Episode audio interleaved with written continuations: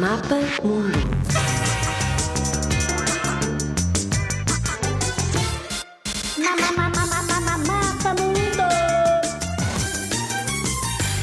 A Holanda é um país no centro da Europa, com rei como em Espanha, e para continuar a ser diferente, a sua capital é Amsterdão. Mas o governo está em Haia, só para dar confusão. Há quem lhe chame os Países Baixos, porque parte do seu território é abaixo do nível das águas. É conhecido pelos moinhos de vento, pelas tulipas e por uns sapatos de madeira chamados tamancos.